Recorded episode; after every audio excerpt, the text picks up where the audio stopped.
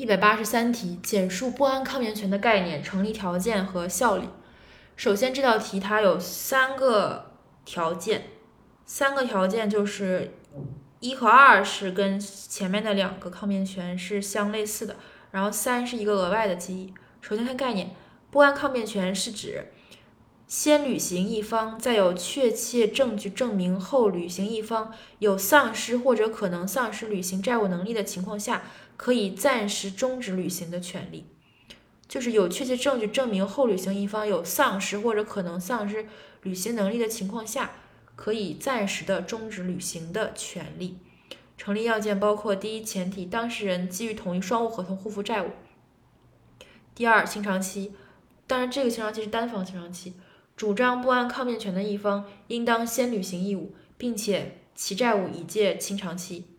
第三。证据的问题，先履行一方有确切证据证明对方履行能力明显降低，有不能为对待给付的现实危险。这是三点。